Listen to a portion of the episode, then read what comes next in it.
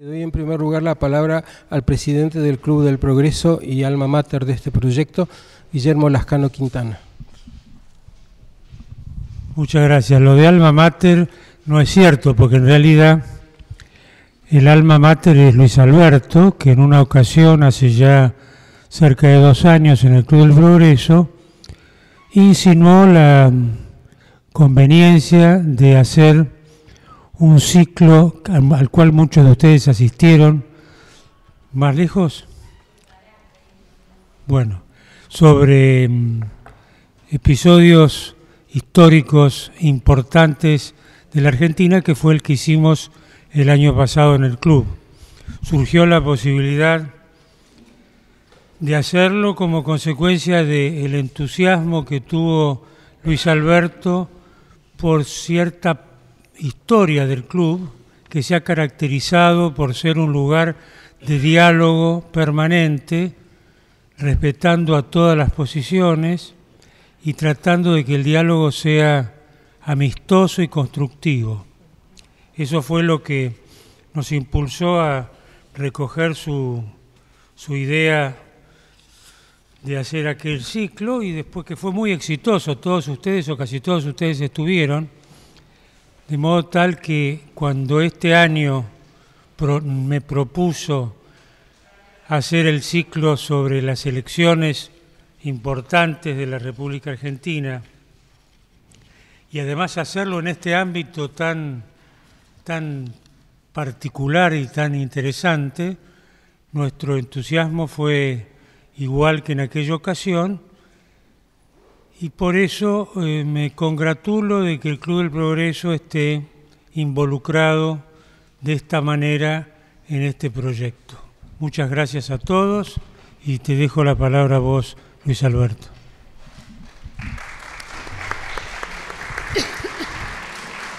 Bueno, gracias por venir. Les doy la bienvenida a los que vienen por primera vez y muy especialmente a los que nos siguen desde el año pasado. Es toda una responsabilidad tener una especie así de, público que nos acompaña, nos obliga a pensar eh, cosas nuevas. Este año elegimos, el año pasado ustedes recuerdan que el, eje fueron temas controvertidos de la historia argentina, temas discutidos, con la idea de mostrar que se podía eh, confrontar puntos de vista sin necesidad de de aborrecerse, sino al contrario de conversar sobre ellos y, entender las distintas posiciones. El tema de este año está este, casi este, muy influido por el hecho de que es un año de elecciones y es bastante frecuente que en la Argentina, por lo menos en, las, en el siglo XX, las elecciones sean eh, coyunturas bastante dramáticas donde se deciden muchas cosas, y esa fue la, idea, ¿no? Eh, tomar unas cuantas elecciones, empezando con una del siglo XIX, eh, y proponerle a los participantes, dentro de un temario muy amplio, que elijan o bien entre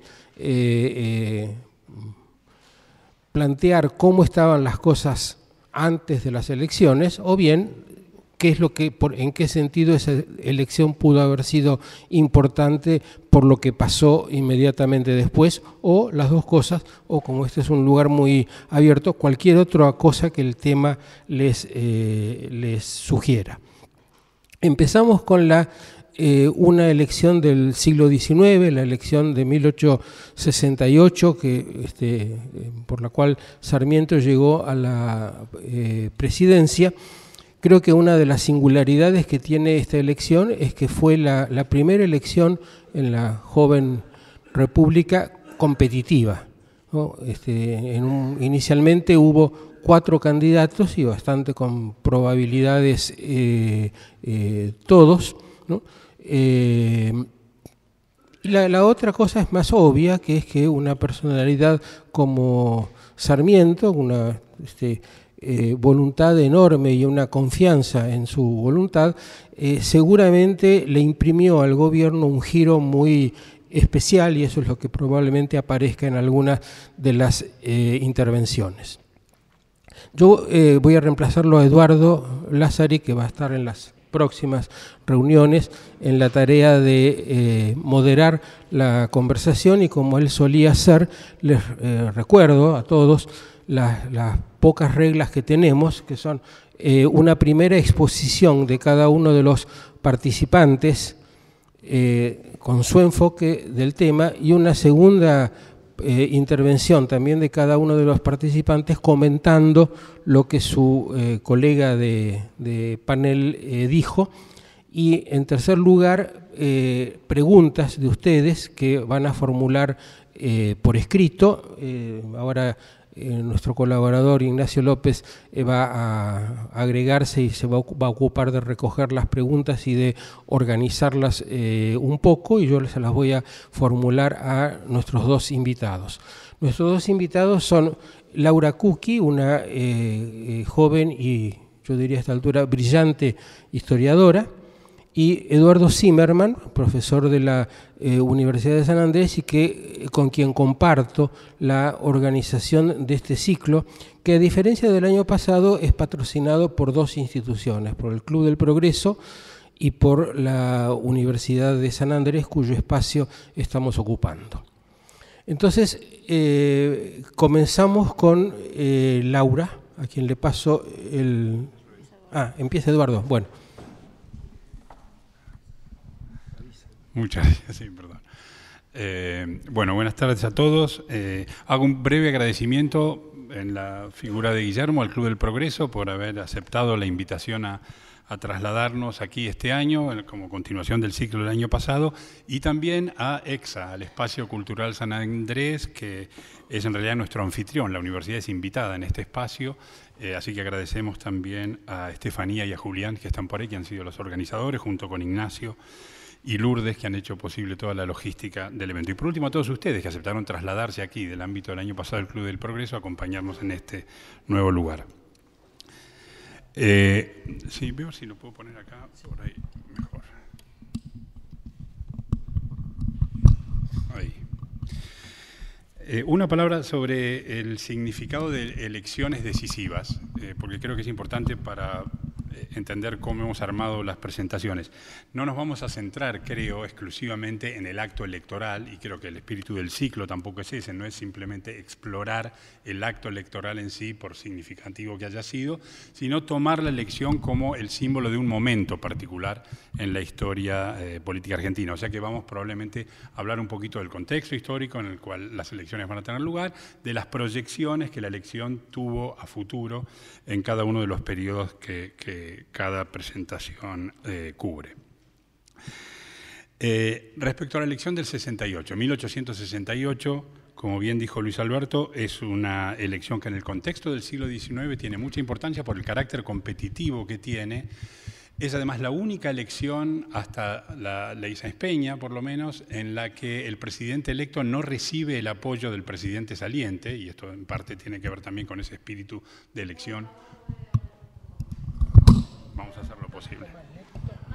Ah, más lento, creí que era más fuerte, perdón.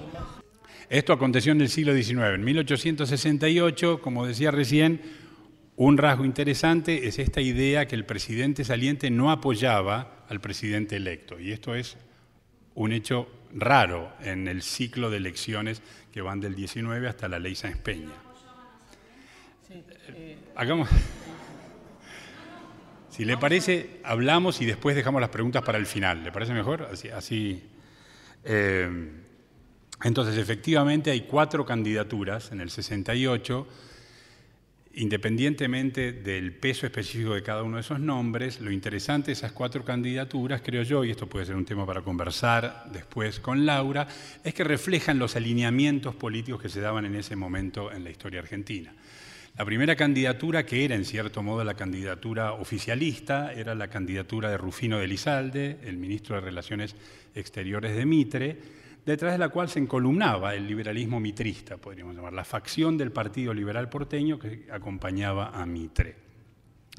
La segunda candidatura es la de Adolfo Alsina, y detrás de esa figura uno podría decir, ve ahí el autonomismo porteño, la facción rival dentro del liberalismo de Buenos Aires.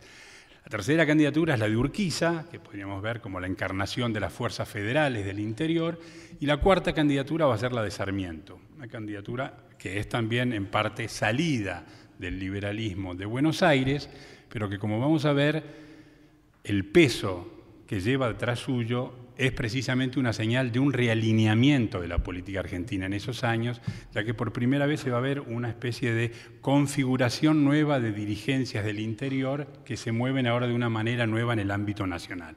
El apoyo a la candidatura de Sarmiento expresa ese apoyo de dirigencias federales y liberales del interior que van a acompañar esta nueva candidatura. Entonces las cuatro candidaturas representaban en cierto modo los alineamientos políticos.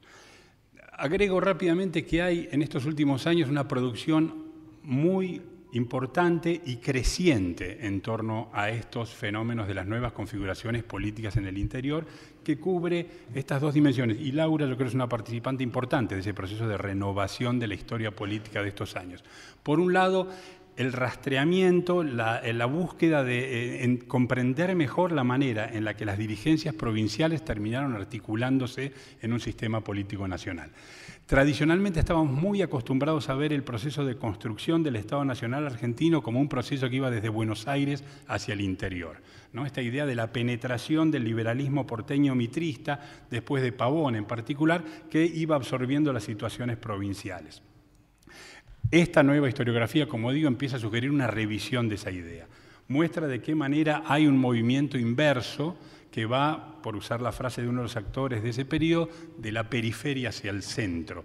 Cómo son las situaciones provinciales las que se van articulando de una manera nueva y van a conformar el Estado Nacional. Y en las elecciones del 68, uno podría decir, se ve una primera señal de este proceso.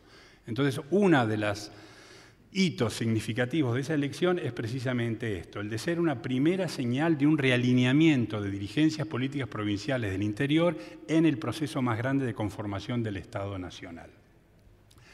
Un segundo rasgo, y esto también ha sido señalado por esa historiografía, es que refleja el peso de los faccionalismos locales en cada una de esas provincias. Nuevamente, estamos acostumbrados a alinear políticamente a los actores del siglo XIX en unitarios y federales o federales y liberales, y cuando uno mira de cerca las situaciones provinciales se encuentra que son luchas locales, entre facciones que a veces hasta cambian de etiqueta política con bastante flexibilidad y con bastante facilidad, pero que es el peso de esas situaciones locales lo que termina por movilizar y mover a los actores políticos. Las elecciones del 68 reflejan también, o mejor dicho, el proceso por el cual se llega a la candidatura de Sarmiento y al triunfo de esa candidatura en esos años, refleja también el peso de cómo las condiciones locales van impulsando la política del momento. Sería muy largo ir revisando provincia por provincia cómo se dan esos faccionalismos, pero como digo, tenemos la suerte de contar ya con mucha literatura sobre eso, así que a quien le interese puede consultarse una bibliografía bastante grande que revisa provincia por provincia eh, esos alineamientos facciosos. Ahora, esa misma idea del faccionalismo ha sugerido que la política de esos años entonces queda un poquito vaciada de contenido ideológico. Si es cierto que son las luchas facciosas locales lo que mueve la política, uno estaría tentado a decir, bueno, finalmente es la política local lo que mueve esto y no hay estos grandes programas ideológicos de transformación, o en todo caso hay un consenso muy extendido. Esas viejas luchas de unitarios o federales, o de liberales y federales, parecerían haber estado ahora trascendidas por un consenso en el cual tanto las dirigencias de Buenos Aires, con distintos grados o con distintos matices, como las dirigencias federales del interior han acordado un programa de modernización, de estabilización política, de impulsar al ingreso de la Argentina a, la expansión económica del mundo liberal de esos años, etc. yo creo que ahí habría que eh, revisar también un poco esa idea y me interesaba tratar de rescatar cuál era el programa de Sarmiento. Sarmiento, además de beneficiarse de estas dos dinámicas, de estas lógicas de por un lado, realineamiento de dirigencias provinciales en un ámbito nacional y por otro, de las luchas facciosas locales que impulsan eh, el avance en la política nacional, quería rescatar un poquito el programa de Sarmiento, porque creo que Sarmiento mismo hubiera protestado enérgicamente contra la idea que él era simplemente el beneficiario de una política partidaria de corto plazo del momento. Sarmiento llegaba a la nación con un programa ambicioso y lo aburría la idea que la política quedara reducida simplemente a la política de corto plazo eh, de, facciones locales. Eh, una nota de Sarmiento, una carta a su amigo Pose en Tucumán, refleja bien esto. Esta es una carta que Sarmiento le escribe a Pepe Pose el 21 de octubre de 1868, ni bien asumida la presidencia. Y Sarmiento le dice, mucho me temo que la pobreza de ideas de todos los partidos no me deja salir del eterno círculo de los tabuadas, los urquizas, los federales, de las reyertas pueriles, las revueltas, las intervenciones y todo este material apolillado que constituye la política de este país. Probaremos. Entonces Sarmiento expresa esa insatisfacción con el acostumbramiento que los dirigentes políticos argentinos tienen a que la política consiste en tratar de negociar con los tahuadas, los, los urquizas, los federales, los liberales, el establecimiento de estas ligas, de estas facciones para gobernar. La política, sugiere Sarmiento, ni bien asume el poder, no puede ser solamente eso. No es que no, no, haya eso. Eso es un componente indispensable de cómo se hace la política, pero no se pueden limitar a eso. Y una de las acusaciones que Sarmiento le va a hacer a Mitre es haberse quedado en eso, es haber resignado sus ambiciones. Y en esa misma carta le dice, mi plan de política tenderá a mejorar las condiciones sociales de la gran mayoría por la educación y por la mejor distribución de la tierra por el mejor servicio del ejército y la milicia, a fin de que los hereditariamente desvalidos empiecen a mirar el gobierno con menos prevención, pues, sientan que este gobierno no es, pues sienten que este gobierno no es el de ellos. La empresa es difícil, pero digna de acometerla.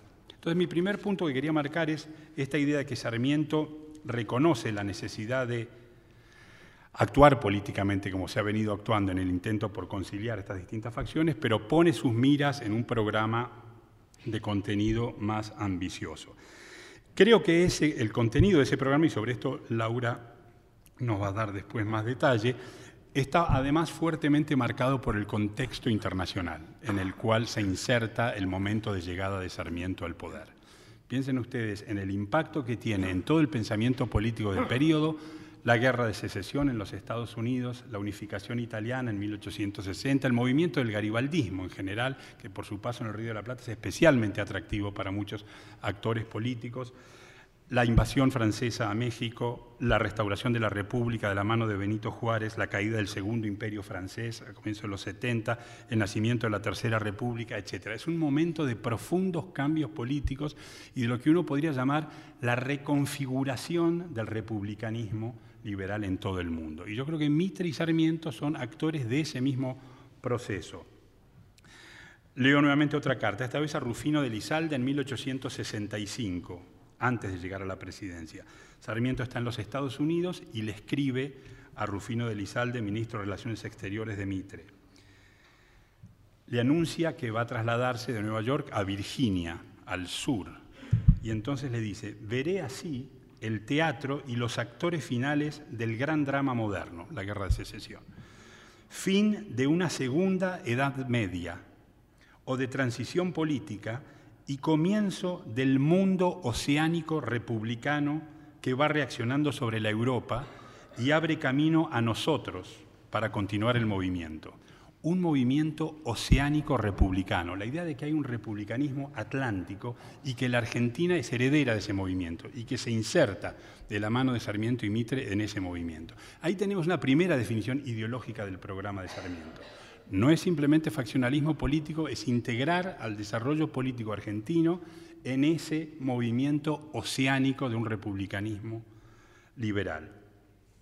Y leo solamente dos referencias más del, epistolario de, de, Sarmiento. Una es a Urquiza. En el 69 le resume su programa de una manera más modesta. Menos gobierno que usted, más gobierno que el general Mitre. He aquí mi programa. Una definición importante sobre qué, cómo ve Sarmiento el Estado. Menos gobierno que usted, pero más gobierno que el general Mitre. Y ahí mi programa. Y la última, finalmente, es probablemente la más conocida de todas, es otra carta a Pose, en la que expresa más vivamente el nivel de ambición, de transformación que Sarmiento veía para la Argentina eh, de la mano de su administración. En el 67, nuevamente, antes de la elección, le escribe a Pose desde Nueva York pidiéndole que empiece a mover la situación en Tucumán y en varias provincias a su favor y le dice, un inmenso poder moral, una corriente de opinión fuerte, esto es lo que quiere decir, un inmenso poder moral pondría a mi disposición una elección hecha como se presenta hasta aquí. Es preciso conservarle ese carácter. Yo no quiero gobernar sino para gobernar y hacer efectivos los pensamientos que en 30 años he emitido. Necesito ser llevado al poder por una fuerte opinión para poner la mano donde duele. Ya los culones de Buenos Aires sienten dónde les aprieta el zapato. Los mazorqueros, los bárbaros, los ladrones me comprenden. Por mi parte, y esto es para ti solo, le dice Pose, te diré que si me dejan, le haré a la historia americana un hijo una bravuconada muy sarmientina, ese tono de ambición descontrolada, él no viene a administrar cosas, no viene a jugar a la política facciosa solamente, viene a transformar a la Argentina, viene a integrar a la Argentina este movimiento de expansión de un republicanismo liberal y siente que él va a dejar una marca en la historia. Y esto yo creo es lo que marca ideológicamente fuertemente a su programa y creo que son las señales más claras que Sarmiento traía un programa de ideas fuerte y que combina entonces el juego político de corto plazo con esta ambición eh, transformadora. ¿En qué consistió ese experimento republicano? ¿En qué consistió transformar en un programa de acción política ese movimiento oceánico republicano, como lo llama Sarmiento. Bueno, yo creo que aquí eh, Laura va a hablar en más detalle de, los indicadores, de los ítems en términos de la modernización del país que Sarmiento va a desarrollar y también en términos del diseño institucional. Sarmiento tiene ideas muy claras sobre qué es lo que falla en el diseño institucional argentino, por qué hay un ejecutivo fuerte, por qué necesita menos gobiernos que Urquiza, pero más gobierno que Mitre, por qué hay que reconstruir una autoridad que Sarmiento siente débil. Esta combinación de la reconstrucción institucional para que se pueda gobernar, con cierto signo ideológico, pero gobernar, y que permita modernizar el país, como mencionaba antes en, términos de la educación o de la tierra, y que Laura seguramente va a hablar, son eh, los carriles por donde creo ese programa ideológico se va a desarrollar. Voy a parar acá porque me estoy acercando a los 20 minutos. Yo diría que además nos queda, después podemos en la segunda intervención ampliar un poquito más esto, de qué manera esto se proyecta hacia las décadas siguientes, de qué manera este programa transformador asimila, choca, se combina con lo que se va a desarrollar a partir del 80 en la Argentina, tanto en términos de transformación institucional como en el programa de desarrollo que la Argentina experimenta a partir de esos años pero lo podemos ver eso después. Paro acá y le doy la palabra a Laura. Bueno, Eduardo habló un poco de la previa de la elección. Yo voy a hablar ahora de por qué o en qué medida podemos pensar que la elección de Sarmiento a la presidencia fue decisiva para la historia argentina. Finalmente, Sarmiento alcanzó el puesto que durante tantos años pensó que debía ocupar, que era la presidencia de la Nación. Pero en ese momento en que asume el mando, son conocidos algunos detalles de esa jornada, él no está nada satisfecho con el cuadro que se encuentra. Dice la prensa sobre la jornada. El primer acto administrativo del señor Sarmiento fue, según la Nación Argentina, pedir silencio a los espectadores del Congreso. El último del general Mitre, en el fuerte, al entregar el bastón, fue ordenar por repetidas veces silencio a la muchedumbre de muchachos y curiosos que se apoderaron de la Casa de Gobierno. El pobre presidente, apretado contra la mesa, con menos respeto que si fuera un changador, extendía los codos para mantenerse de pie, en medio de las oleadas de gente apiñada, estrujada, empujada por otras olas que subían las escaleras. Y entonces, después de pintar este cuadro bastante convulsionado de la entrega del mando, el editorial sentenciaba, jamás se ha presentado espectáculo más innoble y vergonzoso en el antiguo fuerte. Mandar abrir de par en par las puertas del palacio para dejar entrar tres mil curiosos era crear un tumulto, a designio o por imprevisión. No había guardias ni policía, y donde la había, la muchedumbre está habituada a atropellarla y burlarse de ella. Todo la obra de seis años de populacherío, que se refería obviamente a la presidencia de Mitre. Bueno, la editorial era mucho más largo que eso y buscaba dictar a Sarmiento cuáles iban a ser los términos de su presidencia, que iba a estar marcada por una parte por un mitrismo que todavía contaba con mucho poder, con el interior convulsionado por los alzamientos federales y la Argentina embarcada en una guerra internacional. Sarmiento, como era Sarmiento, digamos, no pudo menos que aceptar el desafío que le presentaba Paz en esta editorial y en una carta privada le contestó por una parte reprochándole el hecho de que se, sintiera en derecho de darle consejos al presidente de la República, que era efectivamente lo que hacía la editorial, pero le decía que lo perdonaba porque sabía que no se trataba de un error personal, sino que más bien veía en esa actitud de paz el símbolo de una época signada por la falta de respeto a la autoridad, que resultaba evidente tanto en las manifestaciones públicas como en el Congreso, como en el lenguaje de la, prensa. Decía Sarmiento en esa carta. Lea usted La Nación Argentina y oiga la relación de lo que hacen Chumbita y otros en el interior. Escucha el traqueteo del caballo de los indios en nuestras fronteras o de los salteadores en los caminos, que se transforman en políticos y saquean ciudades, y encontrará en tan divergentes hechos manifestaciones de una misma causa. Y entonces se preguntaba, y esta pregunta me parece que es lo más central de la carta, ¿es esto efecto de las instituciones republicanas? Bueno, Sarmiento pensaba que era un efecto posible, pero no necesario, y que había otra manera de construir instituciones republicanas de manera mucho más ordenada, un poco tomando con, eh, con la propia turbulencia que tenía la experiencia norteamericana. Conocemos por el Facundo que en su mirada varios problemas de la Argentina nacían del propio medio, que generaba una forma particular de vida social y de política. La barbarie era el fruto natural del desierto y el principal obstáculo a la gobernabilidad. Y eso era evidente para Sarmiento tanto en los alzamientos de las montoneras como en la política popular de Buenos Aires. Entonces, para transformar la política nacional, apostó por un programa triple de modernización social, fortalecimiento de la autoridad del Estado Nacional y desmovilización popular y buscó de esa manera crear otra república, una república que según él realizara la libertad en el orden. Como sabemos, los resultados en cada uno de estos tres frentes fueron bastante divergentes. Yo voy a empezar primero por la modernización social porque en el propio razonamiento de Sarmiento ocupó un lugar muy sustantivo para pensar los otros dos, ¿no? para la construcción de una república. Él creía que para asegurar cualquier tipo de funcionamiento institucional, primero había que civilizar el desierto, obviamente. Sabemos que él, a diferencia de Alberti, por ejemplo, creía que el Estado tenía que tener un rol muy activo para convertirse en una suerte de promotor del desarrollo y poder realizar la fórmula del progreso en Argentina. No, no, se trataba simplemente de dejar que las cosas sucedieran, sino que efectivamente tenía que tener una política muy activa el Estado Nacional. Y esto fue evidente en muchas de las medidas que tomó en su mandato, yo voy a recordar algunas. Por ejemplo, en la construcción de vías férreas, que se multiplicaron casi por tres durante su gestión, en el desarrollo del telégrafo, que resultaba central en la comunicación del territorio y que durante su presidencia conectó varias de las provincias y a su vez a las provincias con Valparaíso, Río de Janeiro y Europa. También en la actividad postal, que es obviamente eh, muy importante no solo para la modernización social, sino también para la gobernabilidad, que se duplicó en esos años y se modernizó con la creación de la Inspección General de Correos y a través de importantes convenciones postales con Estados Unidos y con Brasil.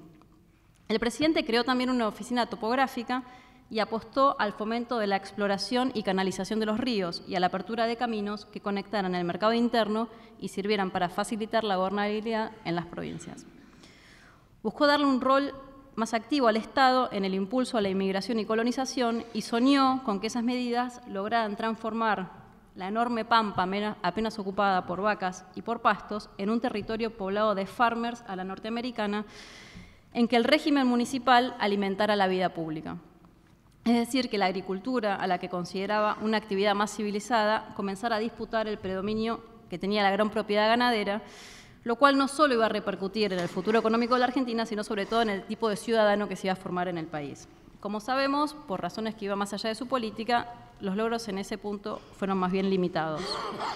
Más allá del espacio pampeano, para lograr la modernización económica y social, también puso el foco en la provincia de Córdoba. Nosotros sabemos por el Facundo que él veía en Córdoba, a la que no conocía cuando escribió el Facundo, un símbolo de todo el atraso que teníamos que superar, del atraso colonial. Por eso apostó por transformar a través de Córdoba el interior, creando la Academia Nacional de Ciencias allí, el Observatorio Astronómico, contratando a las maestras norteamericanas y organizando también la primera exposición industrial del país, precisamente en Córdoba, cuando llega el ferrocarril.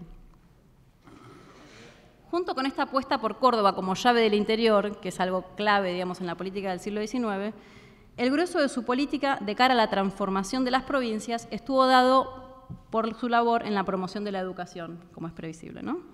Lo primero que hizo al llegar a la presidencia fue tratar de ponerse en autos sobre cuál era la situación en las provincias y después, para tener un cuadro un poco más eh, detallado, impulsó eh, la realización del censo del 69 que fue dispuesto por el Congreso y que reveló que tres cuartas partes de la población eran alfabeta. Para remediarlo, subvencionó escuelas primarias que en principio dependían de las provincias, estableció escuelas normales y contrató a las maestras norteamericanas. Así, antes lo que dije era eh, los científicos, me equivoqué. Asimismo, continuó la obra de Mitre relativa a la creación de los colegios nacionales en las capitales provinciales y dispuso que dieran clases nocturnas para la instrucción de artesanos y que abrieran sus bibliotecas a todo el público. Labor que complementó con la creación de bibliotecas populares en todo el país, para la cual mandó comprar libros en todos lados y estableció canjes de publicaciones con los países limítrofes, con Europa y con Estados Unidos. En síntesis, su labor de gobierno en este punto fue enorme, y tuvo consecuencias de muy largo plazo en la Argentina que llevaron, entre otras cosas, a que bajara su tasa de analfabetismo a un tercio de la población en los siguientes 30 años. Pasemos ahora al segundo eje de su programa, el fortalecimiento del Estado de la mano de su centralización. Sarmiento no creía que las provincias tuvieran capacidad financiera, política o institucional de ningún tipo para llevar adelante ese enorme programa de transformación social y por eso trató de sortear por diferentes medios los obstáculos que el federalismo ponía a la capacidad de acción del Ejecutivo Nacional en las provincias. Durante su gestión, los gobernadores tuvieron que acostumbrarse a las frecuentes circulares del presidente, que pasaron a ser parte de la rutina en la relación entre nación y provincias, algo que con Mitre no sucedía, y en las cuales Sarmiento les recordaba que como agentes eh, naturales del gobierno federal tenían que cumplir con todas las leyes dispuestas por el Congreso, pero que de ningún modo podrían ellos erigirse en intérpretes de estas leyes o en intérpretes de la Constitución, simplemente estaban ahí para ejecutar. Sarmiento buscó consolidar la autoridad del Gobierno Nacional por varios otros modos, más allá del manejo que tuvo de los gobernadores, que incluían la afirmación del poder presidencial a través de reformas de protocolo y en los edificios gubernamentales, algo que le prestó mucha atención a diferencia de Mitre, pero sobre todo de la mano del desarme de los núcleos militares opositores que había en las provincias y que eran de distinto signo, como los Taboada en Santiago del Estero o López Jordán en Entre Ríos. Para ello apeló a una serie de cambios en la esfera militar que involucraron el aumento de poder de algunos oficiales, los llamados procónsules, el fortalecimiento de los poderes del presidente en áreas decisivas para mantener el orden, como lo son el estado de sitio y las intervenciones federales, y por último, la centralización y profesionalización del ejército. En ese momento el ejército combinaba fuerzas de línea manejadas por el gobierno central con las llamadas guardias nacionales, que eran milicias ciudadanas administradas en la, práctica por las provincias y que eran cuerpos que permanentemente estaban involucrados en las disputas locales y servían de base a los alzamientos armados en las provincias. Por eso Sarmiento trató de limitar el espacio de las milicias y empezar a profesionalizar el ejército, creó el colegio militar, la Escuela Naval Militar, y por otra parte, impulsó la primera ley de reclutamiento de la Argentina que estableció que todas las provincias tuvieran no fronteras tenían que contribuir a la remonta del ejército. Este punto, junto con otros relativos a la organización militar, llevó a muchas tensiones con las provincias, que no querían ver disminuidas, obviamente, sus prerrogativas militares. Y esas tensiones empezaron a ser evidentes en el Senado, donde estaban los representantes de estas provincias, pero también el núcleo más fuerte de su oposición, que en ese momento se nucleaba en torno a Mitre, que era senador. No sorprenden entonces las dificultades que tuvo para hacer subasta, hacer aprobar su vasta iniciativa parlamentaria, Sarmiento mandaba leyes al Congreso todo el tiempo, eh, y esa iniciativa parlamentaria incluía estas reformas militares, pero también otras reformas que buscaban cambiar, transformar los principales espacios de intervención política, que eran las elecciones, la prensa y estos alzamientos armados. Entonces, el tercer punto de su programa va dirigido hacia allí, a transformar las pautas que regían las relaciones entre gobernantes y gobernados. En lo que hace a las elecciones, Sarmiento tuvo muchísimas iniciativas, bueno, se, conocen, por ejemplo, la reforma electoral que, luego sucedió, pero más allá de eso, algunas fueron pensadas por él directamente para ordenar los comicios y dejar que fueran, hacer que dejaran de ser actos casi de guerra entre grupos rivales. Para eso presentó un montón de leyes al Congreso que mucha bolilla no le dio, y entonces directamente optó muchas veces por, por decreto separar a oficiales del ejército que resultaban opositores y que instigaban a la violencia en las elecciones, o incluso mandar oficiales adictos a las provincias para mantener el orden en, las elecciones. También buscó domesticar el ámbito de la prensa y en su mensaje de apertura de sesiones del Congreso del 74 pidió sancionar una, una ley que regulara las publicaciones. Aunque la Constitución establece la prohibición de limitar la libertad de imprenta de cualquier manera y establecer jurisdicción federal, Sarmiento una vez más entendió que las instituciones nacionales eran las que tenían que actuar cuando se trataba de escritos que cometían delitos contra el orden, como lo hacían estas publicaciones que llamaban a la insurrección continuamente, y que las cámaras tenían que tomar medidas definitivas contra la prensa, a la que consideró, en esa etapa de su carrera, y es una cita de él, una cátedra de perversión de ideas y un incentivo al desorden. Y por último, precisamente contra estas insurrecciones instigadas desde la prensa y que utilizaban a las milicias ciudadanas para organizarse, dispuso su acción más severa, defendiendo, por ejemplo, las ejecuciones de sublevados por parte de consejos de guerra. Sarmiento consideró, como en ese entonces lo hacían muchos de sus ministros, que la Argentina, cuando regía el estado de sitio para poder restablecer el orden en los territorios sublevados, lo que regía en la práctica era la ley marcial y que cuando la nación estaba en peligro, los poderes del presidente no tenían que tener ningún límite. Este fue un punto muy contestado de su accionar y aunque en parte fue contrapesado por el accionar de los otros poderes públicos, tanto el Congreso como la Justicia Federal, que buscaron moderar este accionar presidencial, sentó precedentes para el manejo de futuras crisis políticas, por ejemplo, la que se produjo en el ciclo revolucionario en 1890-1893, cuando en parte se recuperó varios de los lineamientos de Sarmiento para la represión de los alzamientos opositores. Entonces, para cerrar, la elección de Sarmiento fue decisiva, me parece, por la importante modernización que trajo su obra de gobierno, pero también porque su gestión le dio una nueva dirección a la construcción de ese Estado que se estaba dando, un, un, nuevo modelo de república, de república federal, que él alentó y que fue muy disputado. Eso creo que después podemos recuperarlo un poco en el debate porque hubo otros sectores de las dirigencias que defendieron formatos alternativos de organización institucional en los cuales la movilización cívica o la participación popular tenían que tener un rol más activo, es decir, otros equilibrios entre autoridad y libertad. Estas disidencias en las dirigencias explican en parte los límites que tuvo su obra de gobierno, pero que obedecieron además, me parece, sobre todo a que para lograr la gobernabilidad, Sarmiento tocó la fibra más delicada del sistema político, que es el federalismo. Con todo, a pesar de los límites, esas formas en que él propuso organizar el Estado y un régimen político trascendieron su presidencia y alentaron la formación de una constelación de dirigencias provinciales que en 1880 llegó al poder de la mano de Julio Argentino Roca y que nosotros conocemos como el Partido Autonomista Nacional. Pero, a pesar de que el Partido Autonomista Nacional tomó muchas de las ideas de Sarmiento como su programa, Sarmiento tampoco estuvo contento con el cuadro que le pintaba entonces la política nacional. En los últimos años de su vida se opuso a la ley de premios militares eh, para quienes habían participado en la llamada campaña del desierto, porque consideró que multiplicaba el problema de la gran propiedad y desalentaba la inmigración.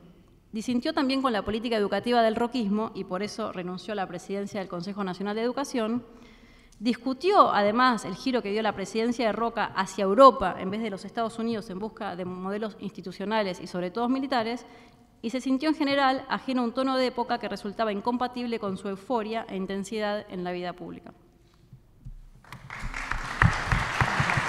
Me voy a plantear como tres preguntas. Una, ¿cómo ves, vos has trabajado mucho y mencionaste en tu presentación la centralidad del papel de los poderes de emergencia, de las facultades extraordinarias que en cierto momento Sarmiento eh, quería defender para el Ejecutivo, eh, fuera en la declaración del estado de sitio o en las intervenciones federales, etc.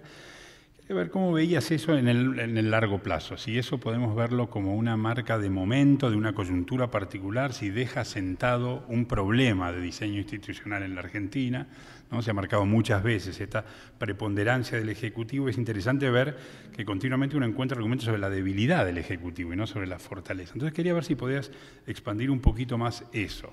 Sabemos que Sarmiento, esto sí era algo que el, el modelo americano y la experiencia de Lincoln, eh, con la suspensión del habeas corpus, la declaración de ley marcial, etc. Esto había sido un precedente importante, pero quería ver cómo veías eso en el, más en el largo plazo del 19 y en el más largo, largo plazo en la, en la, en la política argentina en general. Esa es una. Lo segundo, quería ver si decías algo más sobre la prensa militante, digamos. No, no solo lo que Sarmiento eh, hizo y pensó sobre esto, sino para contextualizar eso también sobre la relevancia de la prensa como una cara de la política del periodo. Sobre esto se ha escrito mucho también, pero creo que sería bueno hacer un panorama de eso, de una manera de entender la política en la que no es solo la vida electoral o la política electoral lo que juega en términos de representación, sino el papel que una prensa muy activa y muy expandida, una prensa política muy, muy activa, cumple en ese sistema. Y por último, si querías eh, ampliar algo más sobre, eh, y esto hizo, creo que Luis Alberto hizo referencia al principio, eh, el contramodelo de modernización propuesto por Alberdi, digamos, mientras que Sarmiento pone mucho acento, y esto vos lo marcaste muy bien, en el papel que el Estado debe cumplir en la construcción de la ciudadanía y en los resortes que el Estado debe proveer para construir una ciudadanía como base de un orden republicano. Alberdi parece haber tenido más confianza en un proceso más espontáneo, podríamos llamar, donde las oportunidades económicas, la inmigración, el, es el desarrollo de las fuerzas materiales y la transformación social, que eso produce lo que va a generar un modelo de ciudadanía que necesita, desde esa perspectiva, aparentemente menos intervención del Estado en impulsarla. Quería ver si querías comparar un poquito esas dos cosas y ver también cómo se proyectó eso a futuro, ese debate en el roquismo. Eh, ahora eh, Laura seguramente va a tomar estas preguntas y creo que sería justo que ella a su vez también hiciera preguntas a Eduardo y que Eduardo las volviera a contestar. Es una pequeña alteración en nuestra mecánica que creo que es muy buena. Ahora le, le ponemos la nota a los dos. eh, bueno, ¿Te dejo la pregunta ahora para que la pienses o te la doy al final? ¿Cómo preferís? eh, bueno, para que charlemos un poco más cómo ve el B en, en, en Estados Unidos y en las derivas del, del, republicanismo atlántico estas, varias de estas herramientas para crear la República Fuerte. Es algo que vos lo trabajaste mucho y cómo son las formas concretas en que él arma esta, esta doctrina. Eh, igual van a salir, va a salir otra pregunta o un contrapunto de lo que voy a decir eh, ahora. Bueno, en primer lugar, yo no soy una, especialista en Alberdi, pero mm, sí, efectivamente es lo que dice Eduardo, ¿no? En Alberdi hay una, una mirada que en algún punto, permitido el ingreso de inmigrantes, con eh, el trabajo de la tierra, llegarán eh, todos los elementos, producirán por sí mismos la fórmula del progreso, ¿no? Que si, eh, la nación constituida logra hacer efectiva una autoridad. Luego de eso, espontáneamente casi las cosas funcionarán. ¿sí? El tema es que, o la, el contrapunto con Sarmiento, es que no se trata simplemente de hacer efectiva una autoridad eh, a, la vista de Sarmiento. Y Alperín tiene una frase muy graciosa que dice, finalmente el modelo alberdiano era demasiado simple para resultar de alguna utilidad. Lo que tiene Sarmiento es una forma de pensar mucho más a fondo cuál es el rol del Estado en la promoción, e incluso con todos los obstáculos que, como ustedes ven, el Estado en esta construcción eh, se va a enfrentar. Eh, pero quizás lo que, en donde podrían tener más sintonías, y eh, ahí sí te redirecciono la pregunta, es en el uso, en la mirada sobre el presidencialismo fuerte. La prensa militante, bueno, Sarmiento es la prensa militante también, ¿no? Digo, sus diatribas contra la prensa, pero él es el gaucho de la pluma. Entonces, bueno, ¿cuál es la mirada que él tiene sobre esto? Bueno, efectivamente, él a lo largo de su vida, también porque ocupa distintos roles en la vida política, eh, tiene distintos énfasis y miradas sobre algunos problemas, pero es cierto que la constante, digamos, de la prensa decimonónica es una prensa muy activa, muy combativa, eh, es una prensa que es una forma en sí misma de hacer política. No porque a veces ha predominado mucho la idea de que es una prensa completamente facciosa, que denigra al oponente, el otro denigra al otro, y eso es lo que lleva eh, digamos, el debate público. No se trata simplemente de eso, se trata también de un espacio de discusión de doctrinas, se, trata también de un espacio de difusión de las novedades institucionales en una época en que nadie entiende muy bien, ni siquiera los propios legisladores entienden cómo tiene que funcionar el sistema político. Entonces la prensa un poco reúne todos esos aspectos, ¿no?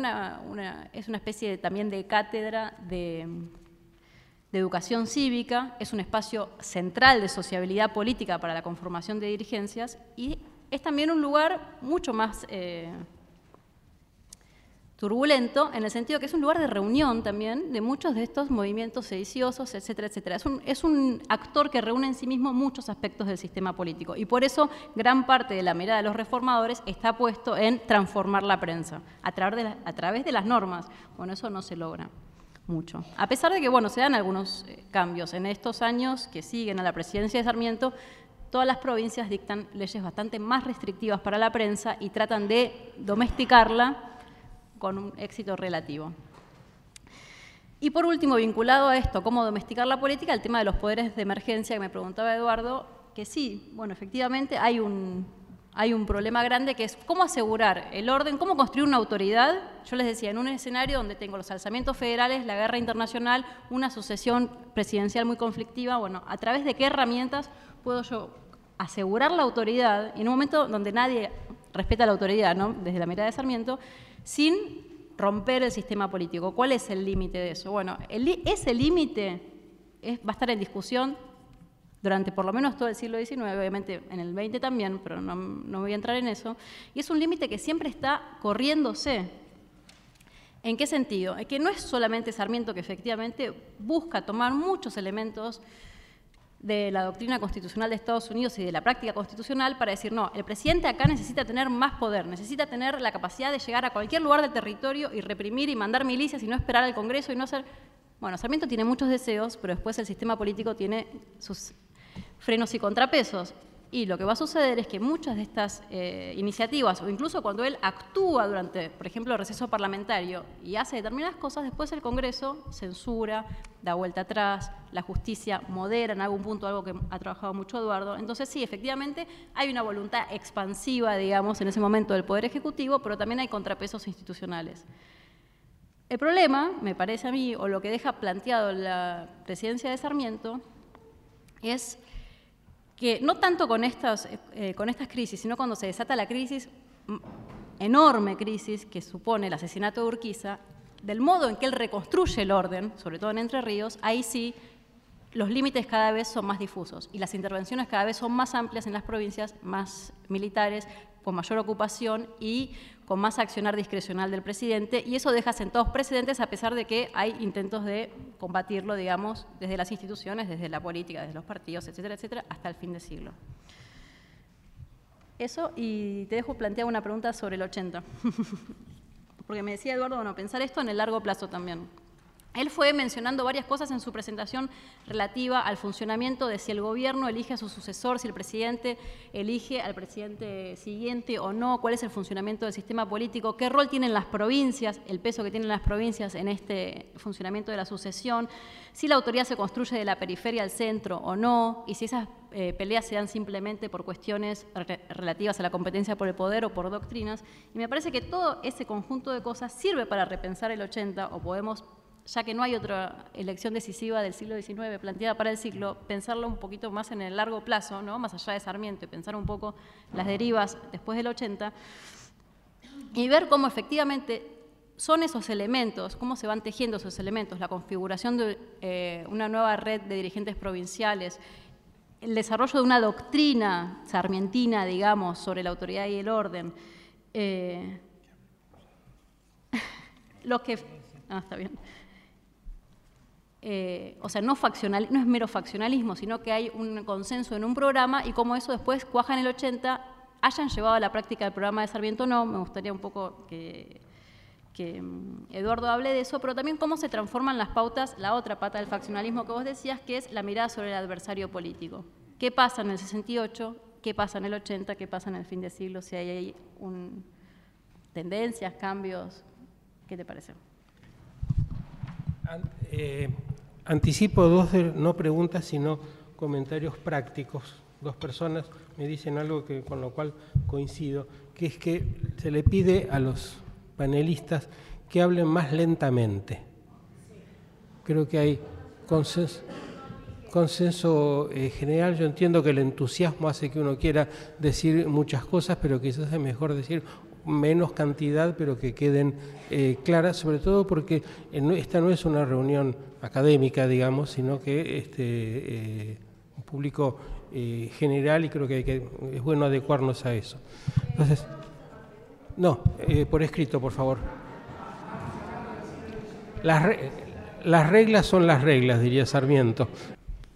Primer punto, Estados Unidos y Sarmiento. ya dijimos varias veces, y Laura lo repitió también, efectivamente Sarmiento tiene sus dos experiencias norteamericanas, primero en la década del 40, después en la década del 60, ambas tienen un enorme impacto sobre él. Eh, esta segunda experiencia norteamericana de él como ministro plenipotenciario que le permite ver de cerca el impacto que la experiencia Lincoln, digamos, ha tenido en los Estados Unidos y que le reafirma su convicción que los Estados Unidos son el modelo institucional que la América del Sur debe seguir, algo que ya había anticipado en su libro de viajes, cuando se muestra de manera muy explícita su desilusionamiento, digamos, final con la vieja Europa en crisis, en la que las revoluciones del 48 ya casi se pueden palpar, como él expresa en las páginas de los viajes, y su enamoramiento con la potencialidad el experimento norteamericano ofrece. Veinte años después, la experiencia de la guerra de secesión ha agregado nuevos elementos y la figura de Lincoln se convierte para Sarmiento en un modelo eh, de una potencia notable. Lincoln, dice Sarmiento en esa biografía que él arma un poquito recortando biografías ya publicadas. Sarmiento escribe una introducción, toma fragmentos de varias biografías de Lincoln publicadas, las traduce al español y publica una vida de Lincoln. Y en ese texto dice, Lincoln completa a los Estados Unidos como gobierno. Algo que numerosos analistas posteriores de la historia norteamericana iban a repetir. El modelo institucional norteamericano se termina de cerrar no con la Constitución de Filadelfia, sino con el paso de Lincoln y las enmiendas a la Constitución. Entonces, es una figura de enorme peso, algunas de las razones tienen que ver con cosas que ha mencionado Laura, la idea que un gobierno republicano progresista puede utilizar legítimamente instrumentos como la suspensión del habeas corpus, la imposición de la ley marcial, el estado de sitio, la suspensión de las garantías constitucionales si se trata de salvar el futuro de la República. Eso tiene para Sarmiento una importancia enorme. Mitre y él han enfrentado y están enfrentando levantamientos provinciales que continuamente desafían al gobierno nacional y Sarmiento quiere tomar eso como antecedente legitimador de lo que se debe hacer en la Argentina. Una segunda dimensión es la traducción muy ambiciosa, el programa de traducciones de doctrina constitucional norteamericana que Sarmiento va a impulsar y, que va a difundir en todos los tribunales federales en la Argentina. El gobierno subsidia una serie de traducciones de los autores más conocidos del constitucionalismo norteamericano, empezando por Story, Pascal, Curtis, etc., una larga lista que Sarmiento impulsa y que dice los jueces federales deben aprender esta doctrina. Tenemos algo, es como eh, dice en, un pasaje, cuando compramos un remedio y nos trae el prospecto. Nosotros hemos comprado este modelo constitucional, la doctrina constitucional norteamericana es el prospecto de esa medicina y nuestros jueces federales deben mamar eso y aprenderlo para desarrollar de manera correcta ese modelo institucional que se va asomando. Yo diría hay una tercera dimensión que la guerra de secesión y el modelo lincolniano ha eh, eh, transmitido a Sarmiento, que es la manera de ver las relaciones nación-provincias. Si durante muchos momentos de la historia argentina la idea de la soberanía provincial ha tenido muchísima fuerza, y en estos años se produce, como bien eh, se ha estudiado, una especie de desplazamiento conceptual de la idea de soberanía provincial hacia la idea de autonomía provincial, que es algo muy distinto. La guerra de secesión y el periodo de reconstrucción posterior a la guerra le reafirma a Sarmiento la necesidad que los gobiernos nacionales corten de cuajo toda posibilidad de realineamiento o reencendido de esa idea de soberanía provincial que puede intervenir para bloquear decisiones de los gobiernos federales o los gobiernos nacionales. Las viejas doctrinas de nulificación, como se le llamaba en los Estados Unidos, por los cuales una legislatura provincial o estadual podía bloquear decisiones del gobierno nacional. O sea, tanto un levantamiento armado como una expresión de soberanía provincial muy encendida son para Sarmiento algo que debe ser combatido y esto creo que también es una dimensión derivada de la experiencia norteamericana. Y después, por supuesto, saliendo del ámbito institucional, las cosas que entran bajo el paraguas de modernización que describió eh, Laura, la potencia económica, el desarrollo del capitalismo, los niveles de consumo y de confort material que la sociedad norteamericana ofrece son desde los viajes del 40 a esta experiencia de él como ministro plenipotenciario, algo que no deja de asombrar a Sarmiento y que él quiere para su país. Eso por un lado y por otro el sistema educativo. También es muy conocida la relación con Mary Mann, la viuda de Horace Mann, el educador de Massachusetts, con que Sarmiento mantiene una larguísima amistad a lo largo de los años y la influencia que eso tiene en la difusión del ideario educativo de Sarmiento, digamos, y la correspondencia entre ellos, la manera en que Merrimán traduce el Facundo al inglés, este es otro paso de campaña, digamos, hay otro, otro acto de campaña electoral en el exterior, es la publicación de la traducción al inglés de Facundo, en el que Sarmiento le dice explícitamente a Merriman que es necesaria esta traducción para difundir la idea del futuro presidente. pide que también le consiga un doctorado honoris causa, que también Merriman logra de la Universidad de Michigan. Entonces, esa amistad que se mueve en ese plano anecdótico, en el plano político, tiene un costado de contenido muy fuerte, que es la difusión de las ideas educativas de Sarmiento y la difusión de modelos y de, organización institucional escolar norteamericanos en la Argentina. Entonces yo creo que ahí vemos una cantidad de temas que relacionan a Sarmiento con los Estados Unidos. El segundo punto es eh, el consenso Alberti Sarmiento. Si yo marcaba la diferenciación entre Alberti y Sarmiento en la manera de ver los caminos de la modernización, y Sarmiento pone más acento en el papel que le cabe al Estado a través de la reforma de la propiedad de la tierra o de, la educación para construir ciudadanía, incluso de la imagen de un ciudadano ilustrado, un vecino que ha sido formado por la educación pública y que remeda en cierto modo ese farmer norteamericano, pequeño propietario rural. En Alberdi esto, esto aparece subvalorado el papel del Estado en esa dimensión. Es la inmigración europea la que enseña al local, no es necesario todo este acento en la educación letrada.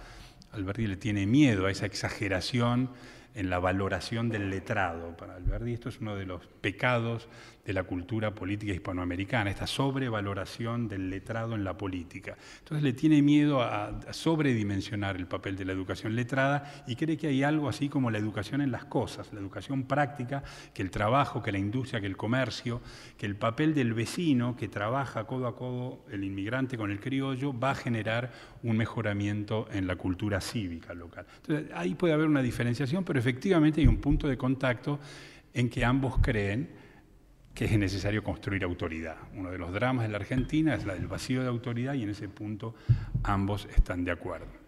Eh, y, el resto es diferencia política. Cuando sale las bases, Sarmiento la recibe y la saluda como el programa de toda su generación. Los distintos alineamientos políticos con Mitre y con Urquiza los van a separar, pero creo que sigue habiendo ahí un fondo de acuerdo muy importante. Y finalmente el roquismo, cuando llegamos al 80 uno podría decir, bueno, el, roquismo por un lado confirma este realineamiento de las dirigencias provinciales que logran derrotar a Buenos Aires, la federalización de la ciudad de Buenos Aires en el 80, el último levantamiento de Tejedor en defensa de la, autonomía y la derrota a manos del Ejército Nacional es como el símbolo de que ahora ese Estado Nacional que está en manos de dirigencias provinciales que vienen del interior, logra derrotar a la provincia más fuerte. Creo que incluso el 90 podría ser visto como otro capítulo de esto. Finalmente, para algunos el 90 es una reacción también porteña, como decía Goyena, creo que fuera, o Estrada, contra los bárbaros del norte. Hay una reacción del 90 no solo contra eh, las denuncias o, por las denuncias de corrupción de Juárez Selman y del Unicato, por el proceso de secularización que los católicos reaccionan en contra, pero también con esta idea de que es Buenos Aires levantándose para recuperar lo que han perdido frente a esas dirigencias del interior eh, en el 80. Entonces yo creo que ese legado de estos realineamientos sí va a seguir estando ahí presente, pero creo que Roca efectivamente logra de manera mucho más contundente eh, aquello que Sarmiento venía, o, que en todo caso la, elección de Sarmiento comienza a preanunciar, y es eso que Botana creo llamaba la reducción a la unidad. Finalmente Roca va a eliminar las milicias provinciales, va a lograr la unificación monetaria, sanción de nuevos códigos. y hay una serie de resortes aún más potentes que los que se habían preanunciado con la elección de Sarmiento y que tienden a lograr finalmente esta consolidación del país en un Estado nacional bajo el liderazgo de esta liga. Muchas de las preguntas han sido hechas eh, antes de esta eh, segunda ronda donde al menos tangencialmente algunos de los temas están eh, tocados, pero yo creo que vale la pena eh, recoger la, inquietud y precisarlo. Hay eh, dos o, tres que me parece que van más o menos a lo, a mismo y le voy a pedir a los dos que las contesten. la primera dice muy específicamente cuáles eran eh, las diferencias entre los candidatos en 1868, si eh, hoy se los ve bastante parecidos o iguales, dice, dice acá, entonces cuáles eran las diferencias que en el momento percibían los que eh, votaron. otra bastante similar, aunque planteada en términos más generales, es cuáles son las ideas centrales en disputa que necesitaba la Argentina definir tanto hacia el pasado como hacia el futuro en la elección del 68. O sea, dicho de manera un poco más general, el mismo eh, problema. Y una eh, tercera que me parece que muy específicamente apunta a una gran discusión, eh, ¿cómo, es, ¿cómo es que los federales gobernaban como unitarios y los unitarios nos dieron una constitución federal? Así que los invito a, los dos, quizás empezando por Laura. Bueno, lo, tengo que pensar bastante. Decía eh, la pregunta. bueno, que te salga lo que. lo que sale. Lo que sale, sí, sí, sí. No, porque está. La pregunta es, bueno, ¿qué diferencias había entre los candidatos? Es una pregunta, ¿no? Formulada de una manera que yo la respondería de una manera, pero viene acompañado por qué diferencias percibían los que lo votaron. Y ahí ya abre todo otro problema que es, bueno, quiénes votaban, cómo votaban, por qué votaban. Entonces, en principio, eh, despejar esta parte de la pregunta. Las elecciones en el siglo XIX eh, no necesariamente se guiaban, no, no seguían hoy, pero estamos hablando del XIX, por ir a votar al candidato de tal, eh, que tiene tal idea, yo individualmente, con la autonomía de mi razón, voy y elijo a mi candidato, sino que tenía que ver, en general, con prácticas colectivas de movilización política, donde la gente que iba a votar en general eh, iba en grupos, iba organizada previamente, iba con algunas prácticas ya aceitadas sobre cómo votar, cómo tomar el control de las elecciones, etcétera, etcétera, que es un poco lo que Sarmiento trataba de combatir con lo que yo mencioné muy rápidamente sobre la reforma electoral. Entonces, no pensemos en qué veían los votantes, pensemos en qué veían quizás el resto de las dirigencias. Y yo creo que ahí la clave, de lo, la diferencia clave entre los candidatos está un poco en las cosas que ya dijo Eduardo. Bueno, primero en que si yo voto a Elizalde, estoy votando al delfín del presidente, estoy votando a Mitre, estoy votando a una perpetuación del poder de Mitre. Entonces eso, ¿no? por más que no haya llegado, eh, digo, cuando están la previa a las candidaturas, no el día de la elección, ¿no? Eh, si yo voto a Urquiza, Urquiza representa a todo el federalismo, eh, que siga la derrota de Rosas. Entonces, no es solo Urquiza, es una forma de gobierno, es una forma de organización de la relación entre Entre Ríos y el resto de las provincias, una forma de organización de la relación con Buenos Aires. Y por último, me parece que lo más clave, y ahí quizás al cine de Sarmiento tienen un espacio de, ¿no? donde pueden llegar a coincidir, eh, es lo que decía Eduardo, Eduardo, que le decía Sarmiento a Pepe Pose, más autoridad que tal, menos autoridad que tal. ¿Dónde está el límite entre autoridad y libertad? Yo creo que ahí ese punto sí estaba en, en cuestión muy fuertemente en esa elección, donde gran parte de la candidatura de Sarmiento surge de las propias filas del Ejército Nacional. Entonces eso que no mencionamos mucho acá, hay que tenerlo siempre como guardado en el costadito, digamos. Em, ¿Cómo? Y falta Alcina. Bueno, y Alcina hace un cálculo político también, ¿no? Alcina representa como una forma de, ejercer el poder y de construir la política, pero que también hace un cálculo político de ¿Cuál es el cálculo político eh, acertadísimo que hace? A diferencia de Mitre. Bueno, ¿cómo construyo yo una coalición nacional? Yo de acá tengo que salir solo con una coalición nacional. Con Buenos Aires no se llega a ningún lado. Y él muy rápidamente se vincula con dirigencias del interior que se están transformando efectivamente por los cambios que hay en el federalismo del interior y él lo lee eso mucho mejor que, Mitre. ¿Listo? sobre esto último digo nomás que tanto es así que hasta se considera una posible alianza Urquiza-Alcina. Una posibilidad que se da ahí, que Mitre va a salir a denunciar, es que Alcina busque el apoyo de Urquiza y mutuamente refuercen esta idea de una, de una coalición nacional. Ah, estoy sin él. ¿Quieres el micrófono? No, quería decir algo más sobre las diferencias entre candidatos y las ideas que en disputa.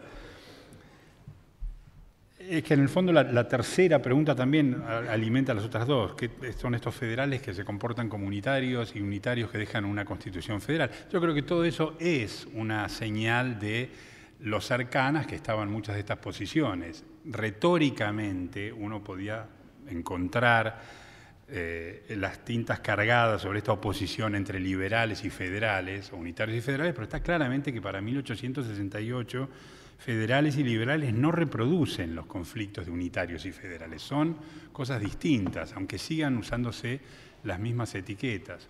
Y en parte yo creo que son distintas, esto no quiere decir que no haya diferencias, pero, pero ha habido acercamientos. Yo creo que efectivamente hay algunos puntos en común y que muchas de las dirigencias federales del interior no están tan alejadas en cuanto al proyecto de país que vislumbran a futuro de lo que algunos liberales moderados, a lo mejor algunos son más agresivos, más radicales, otros más moderados, pero no hay un desacuerdo tan, tan fuerte.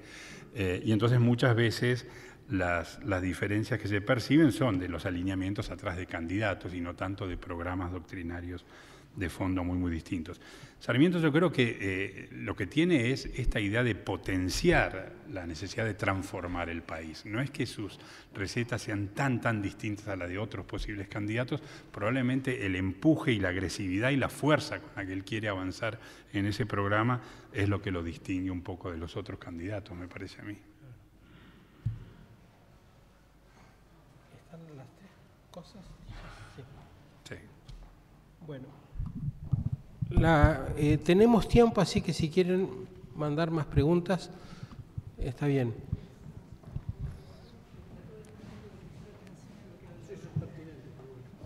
Ah, son las mejores.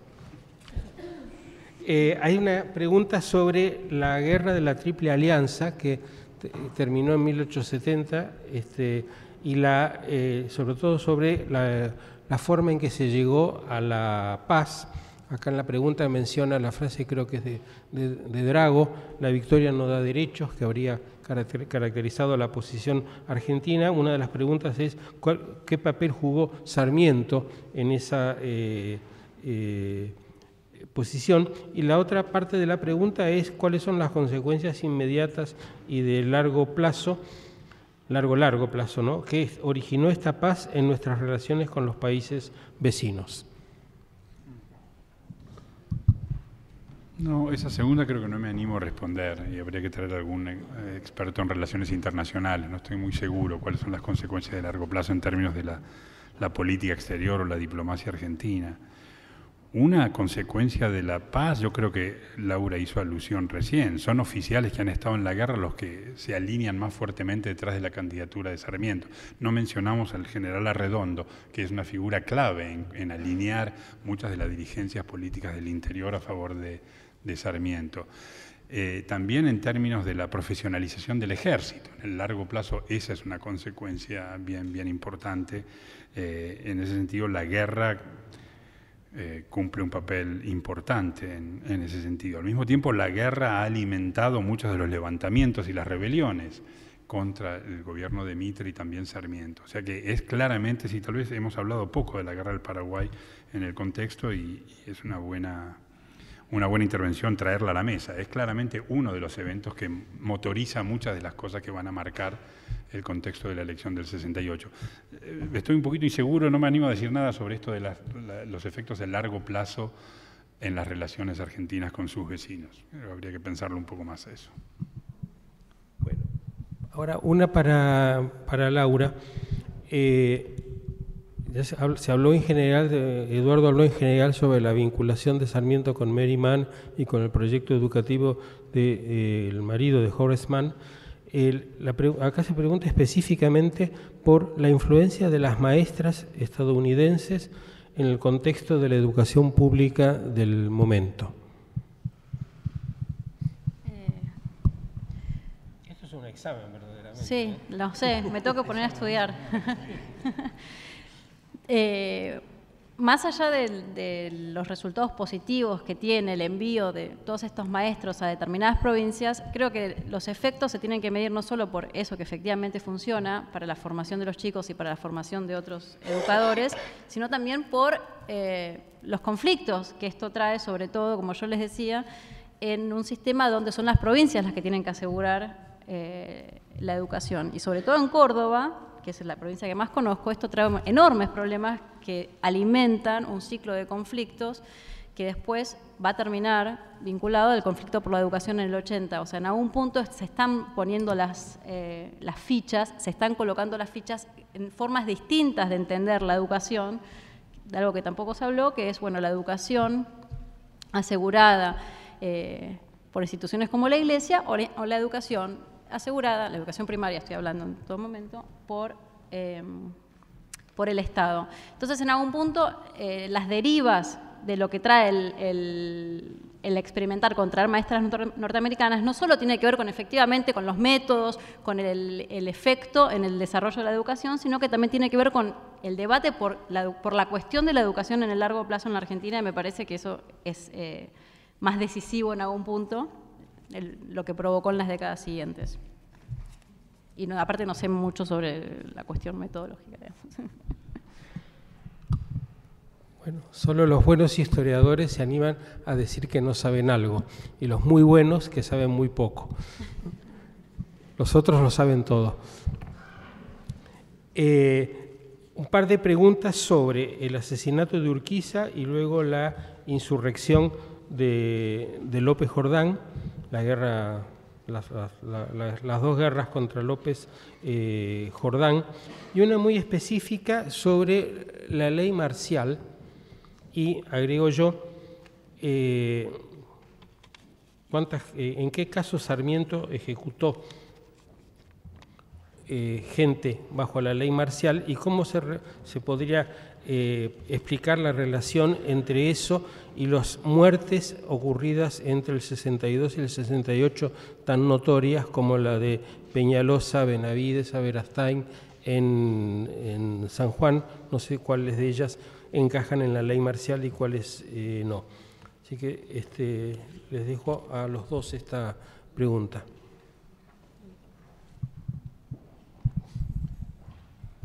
Antes de decir algo sobre la ley marcial, quería decir algo más sobre educación, porque me parece que Laura marcó bien que esto va más allá del papel de las maestras. Sí me parece eh, interesante recordar la conexión tan fuerte que Sarmiento hacía entre educación y republicanismo. Era difícil para Sarmiento imaginarse la posibilidad de una república si no había una campaña fuerte de educación. No era simplemente formación de capital humano, no era simplemente sacar gente de la ignorancia, era que el proyecto republicano tenía pocas posibilidades de subsistir y esto era otro ejemplo que él tomaba también de los Estados Unidos. Para él las políticas de reconstrucción, en cierto modo la invasión que el norte hace del sur después de la guerra, tenían ese componente de sacar del atraso a la población esclava, eh, y algo parecido, Sarmiento decía, tomándose algunas libertades con las analogías, debía pasar con los gauchos de las pampas argentinas. Había que sacarlos de una situación de atraso porque si no, eso no iba a funcionar como base para la futura república. Entonces me parecía importante recordar ese punto. Agrego una pregunta sobre eso. Eh, esta, idea de, esta idea de sacar a los gauchos de la ignorancia parece un poco diferente de aquella famosa frase que creo que es de los años 60 cuando le dice eh, a Mitre no ahorre sangre de gauchos, ¿no? que parecería la idea de que con los gauchos no había nada que hacer dentro del proyecto. Sí. yo creo que esa frase es una frase en una carta de, momento de ofuscación en el que quiere enfrentar militarmente ese problema, quiere reprimir una rebelión por la fuerza.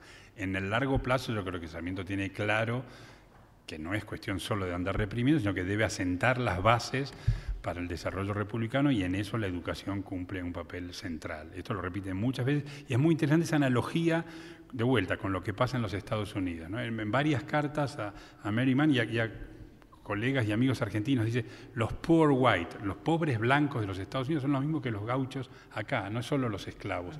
Ambos tienen que ser civilizados a través de la educación pública para sentar las bases de la República. La ley marcial, yo, eh, a ver qué le parece Laura también esto. Yo creo que es interesante recordar que no es que Sarmiento se convierte entonces en un hombre que dice, bueno, a sangre y fuego voy a aplicar ley marcial. Él eh, cree estar moviéndose en un contexto de debilidad del Ejecutivo y por tanto es necesario sumar algunos atributos. A mí en particular una cosa que me ha interesado en, mi investigación es ver cómo jugaban los otros resortes institucionales del Estado. Es así como Sarmiento dice, le puede decir a los comandantes militares, mire, jurisdicción militar, justicia militar y a los rebeldes usted lo juzga, la justicia federal operaba en contra, operaba como freno. Y yo encontré muchos episodios en los que los jueces federales se plantan ante un general y dicen de ningún modo.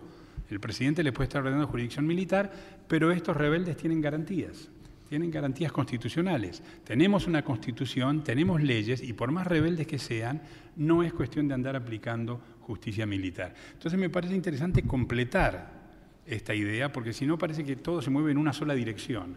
Hay anarquía y no hay autoridad y de repente hay ley marcial para todos y les cortamos la cabeza. Y por supuesto la realidad va siendo mucho más compleja y uno de los méritos, si pensamos esto en la segunda mitad del 19 en la Argentina, yo creo que es muy meritorio pensar ese esfuerzo por asentar mecanismos institucionales modernos, diríamos hoy, de garantías constitucionales en un contexto de emergencia y de eh, rebeliones y de levantamientos políticos. Así como Sarmiento demanda más ejecutividad y más facultades para el poder, hay otros mecanismos institucionales que operan. Hay jueces federales que defienden la jurisdicción federal y rechazan la jurisdicción militar, hay mecanismos de apelación, se llega a la Corte Suprema, la Corte Suprema falla de una manera u otra. Es decir, creo que es importante completar ese escenario con estos esfuerzos institucionales que, eh, a veces jugaban en contra de esa intención de Sarmiento de avanzar con, la ley marcial. No me acuerdo qué más decía la pregunta sobre la ley marcial.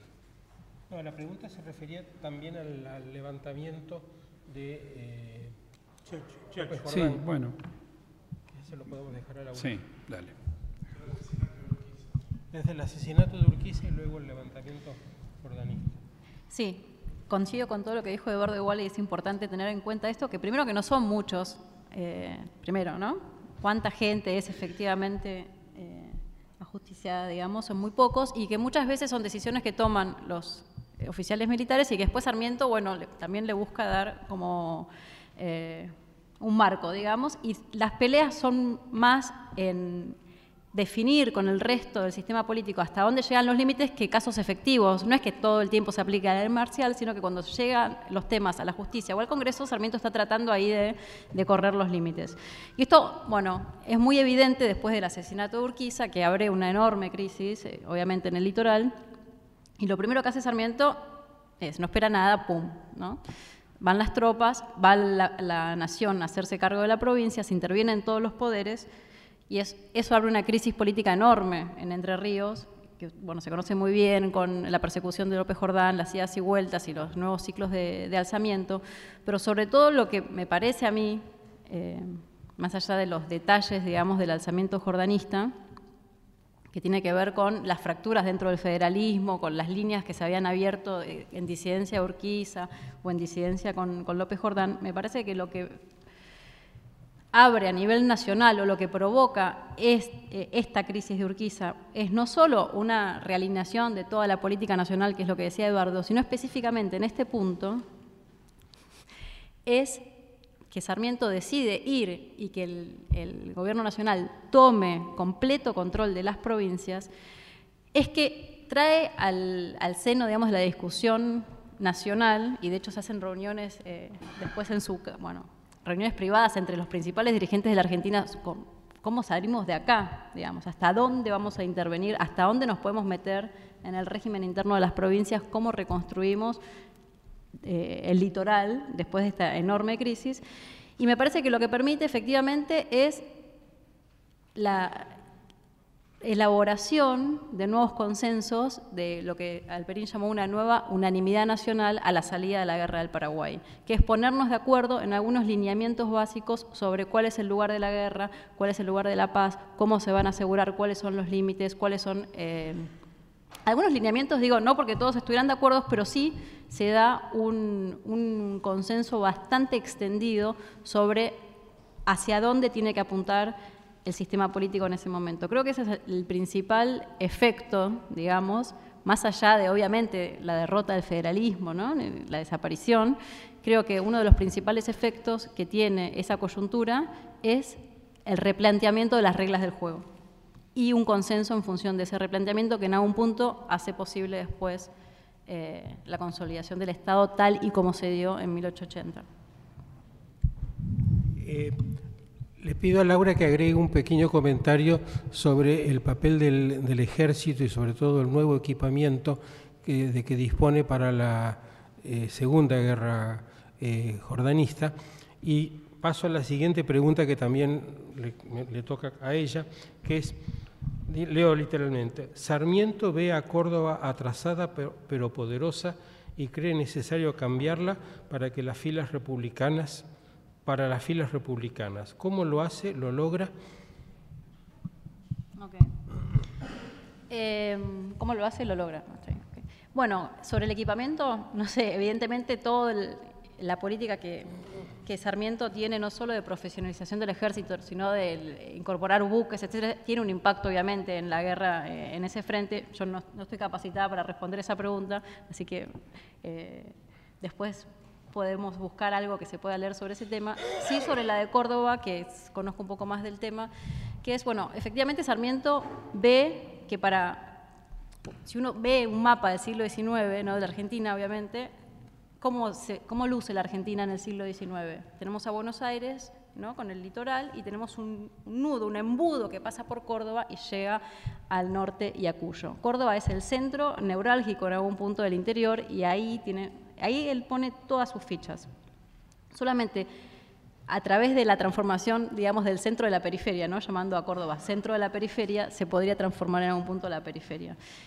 Y es muy exitoso en algún punto, me parece a mí, eh, esa apuesta que hace, porque efectivamente él transforma Córdoba de raíz y todas las derivas que después va a tener, no solo la provincia, con todas, eh, bueno, la transformación, enorme transformación económica, obviamente que está vinculado, pero va más allá de la voluntad de Sarmiento, la transformación política, pero sobre todo la transformación, por decirlo muy rápidamente, ideológica de la provincia, todos los conflictos entre eh, católicos y liberales, digamos, que en algún punto después se nacionalizan al llegar esas dirigencias a la nación en el 80, Sarmiento ahí es el que tiró, digamos, la primer piedra. Sin el programa sarmientino de modernización, continuado por Avellaneda también de la Universidad Nacional de Córdoba, es impensable lo que, pasa, lo que sucede después en Córdoba. ¿En qué consistió el programa de modernización de Sarmiento? en Córdoba específicamente.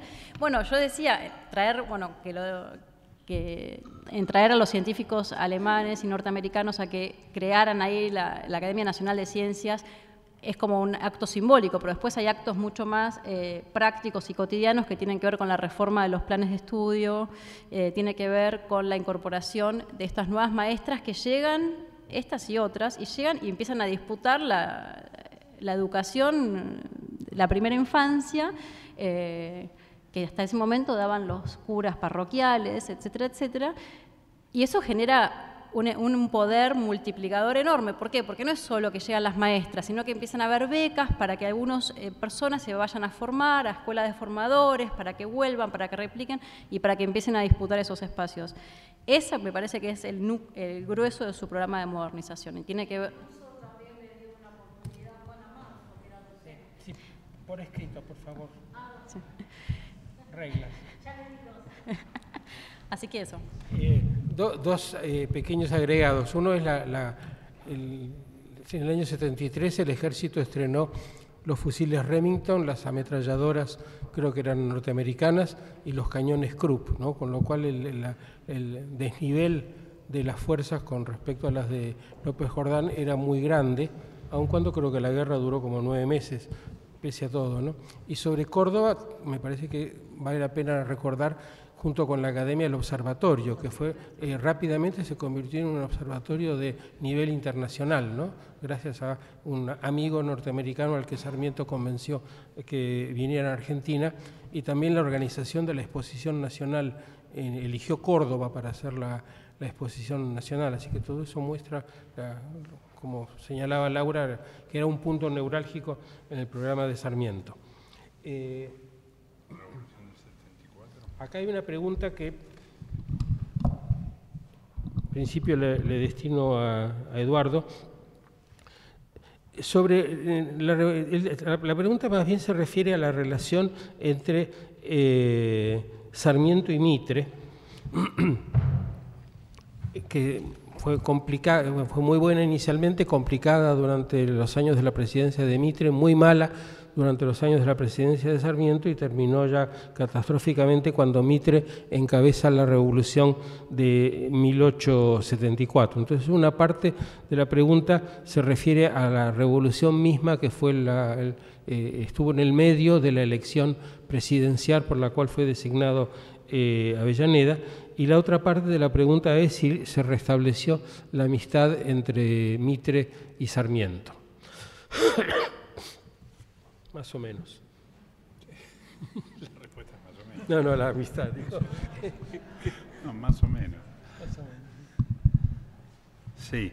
Em, la revolución del 74 tiene un impacto bastante fuerte sobre Sarmiento. Él eh, ve, si uno lee correspondencia al momento del levantamiento, él sufre primero una especie de enorme decepción y casi se deprime con esto de que la revolución, porque él le parece que él durante su administración ha sentado las bases para que estas cosas no volvieran a pasar y él cree que ha encaminado a la Argentina a un futuro donde esas cosas ya no existían y de repente este levantamiento y encabezado nada más y nada menos que por Mitre le parece como una incongruencia, como algo que, una aberración que no debiera estar pasando. Entonces tiene una especie de depresión y después de la, de la verde y de la derrota del, movimiento, eh, al revés, eh, se pone exultante y, y cree que esto es la confirmación de que efectivamente a la Argentina ahora está dejando eso atrás y hay nuevamente hay como paralelos con lo que está ocurriendo en el mundo, se acuerda de la, derrota de la Comuna de París y entonces dice los levantamientos en el Río de la Plata son una expresión de lo que él llama la, doctrina revolucionaria francesa.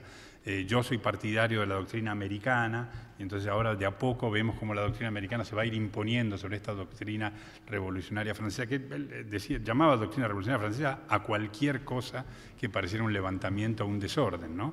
lo atribuía a la raíz jacobina del siglo XVIII, pero después a toda la siguiente, a esa tradición revolucionaria francesa de todo el siglo XIX que él veía trasladada al Río de la Plata. Entonces el 74 es un, un hecho que lo impacta porque le parece, como digo, una aberración histórica de una Argentina que parece haberse apartado de eso. Sobre la amistad entre ellos, sí, más o menos. Yo diría, la amistad tampoco se rompe del todo. Es interesante ver en los momentos de mayor rivalidad política, se siguen tratando con respeto y, y, fuertes desacuerdos. Mitre le llama mucho la atención cuando él está en la presidencia y lo llama al orden por las cosas que Sarmiento hace, pero con mucho respeto y afligido por tener que decirle estas cosas. Sarmiento le responde en un tono más ofuscado siempre, pero también reiterándole su amistad.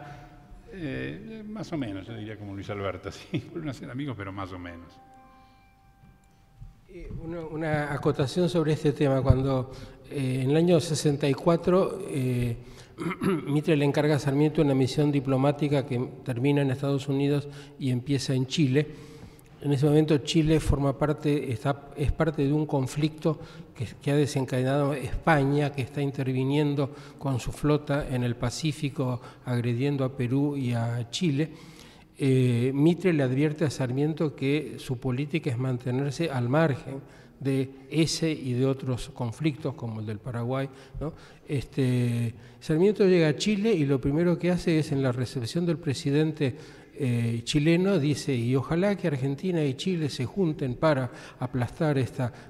Este, y, lo, que me pareció curioso de la anécdota es que eh, Mitre y su ministro de Relaciones Exteriores le mandan una carta eh, para tapar el asunto diciéndole que las instrucciones del gobierno habían sido que él dijera esas cosas. No, no se atrevieron a este, enfrentarse con un hombre que evidentemente estaba decidido a hacer lo que él creía, ¿no? que el hecho de ser embajador de un presidente no lo limitaba para, para nada. ¿no? Así que son dos maneras de, dos casos, dos, dos personalidades que este, van para lados distintos. La, próxima pregunta no es una pregunta, sino un tema muy amplio que probablemente cada uno va a poder tocar por un lado. Acá dice, la pregunta es sobre la relación entre Sarmiento y la Iglesia Católica. Es un tema muy discutido sobre el cual hay al menos dos versiones, ¿no? La versión del Sarmiento eh, eh, no solo laico, sino anticlerical y dudosamente católico, y la versión que elaboró la Iglesia, que fue recolectando por aquí y por allá muestras de que Sarmiento, bueno, como, como hace la Iglesia, ha hecho la Iglesia invariablemente en estos casos, en realidad era un creyente, una persona respetuosa de la... Eh, de la religión y probablemente la, la, verdad pase por algún punto intermedio. Eh, esta eh, pregunta se enlaza con algún comentario sobre la ley 1420, que ya no corresponde a la presidencia de Sarmiento, sino a 1884. Quien formuló la pregunta agregó el nombre de Onésimo Leguizamón, y me parece que engancha con otra pregunta así muy sintética y eh, sugerente, que es, dice, masonería y al lado Roque Pérez. El tema de si Sarmiento era masón forma parte de todas estas explicaciones que se han montado alrededor de su relación con el catolicismo, porque desde 1869 el Papa había condenado la masonería y, no, no, no había forma de ser una cosa y otra a la vez. Así que los invito a los dos a hacer algunas reflexiones sobre cualquiera de estos aspectos.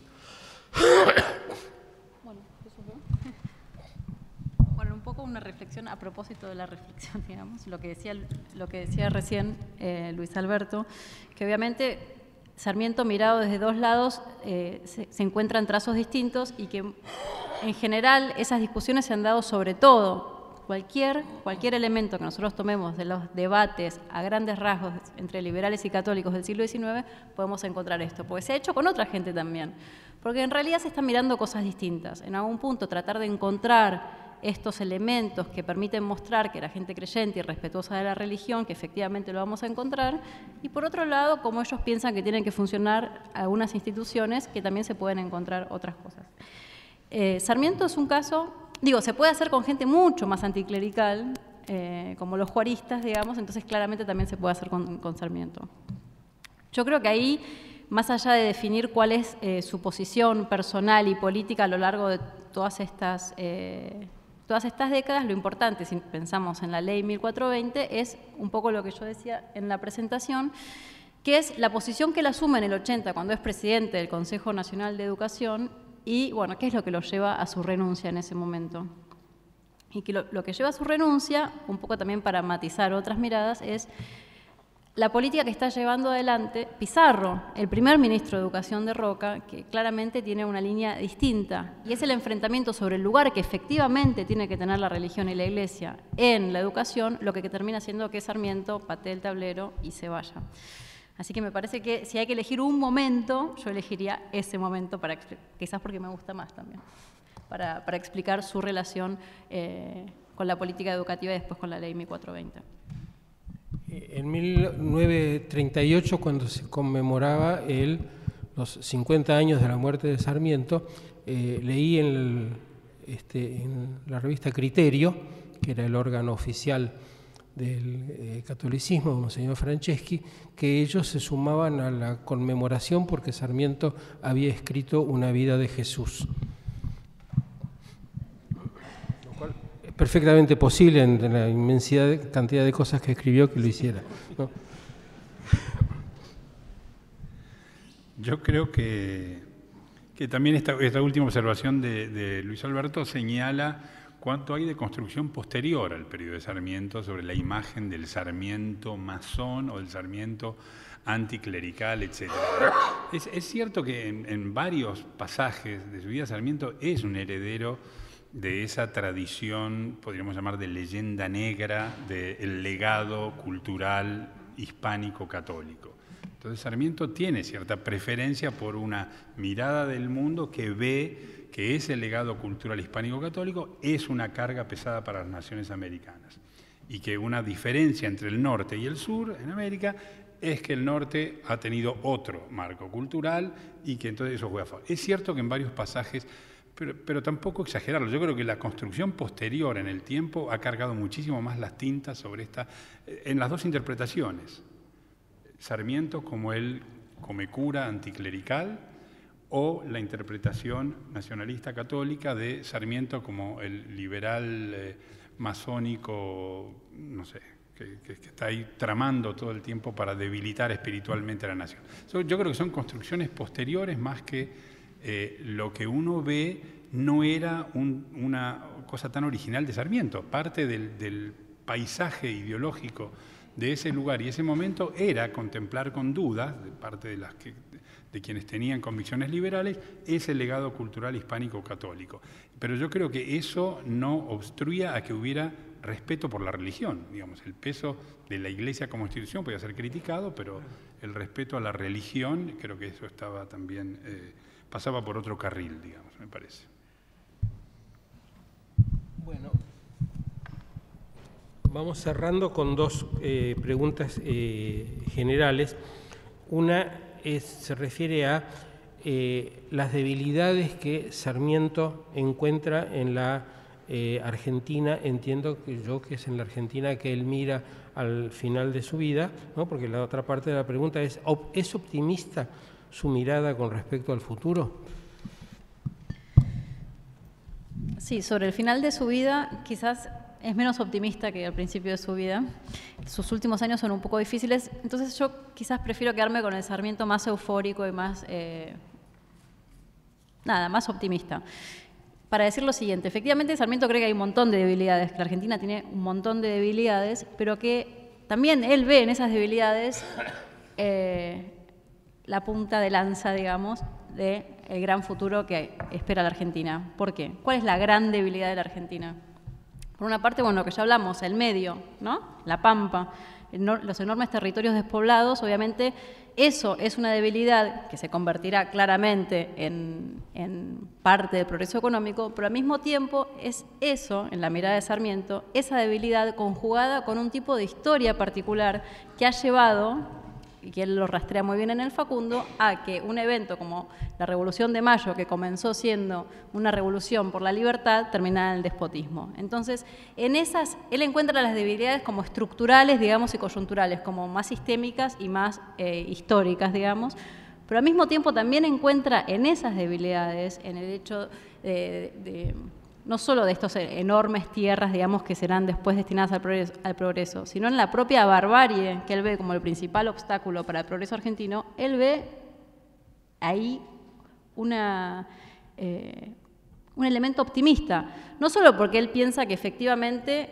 se va a lograr que en esta síntesis, digamos, entre civilización y, y barbarie, se va a lograr en algún momento que triunfe la civilización. Y él lo ve y está muy ocupado en hacerlo realidad a través de este programa de modernización social. Sino porque él, en su cabeza, también piensa que esto que le ha sucedido a Argentina es lo que hace que nosotros tengamos algo que contribuir al mundo, que es que por primera vez se da una forma de desarrollo civilizatorio que no estaba conocida hasta ese momento. Entonces, es tan optimista que cree que somos un ejemplo de algo nuevo y que, bueno, será muy exitoso mi padre se identificaba mucho con Sarmiento y decía de Sarmiento que era un optimista del largo plazo. ¿no? En el corto plazo sabemos que se enojaba por, por todo, pero finalmente su balance era muy optimista. Sí, y yo creo que Irlanda tiene mucha razón en apuntar al Sarmiento optimista, porque el Sarmiento del final de su vida era un que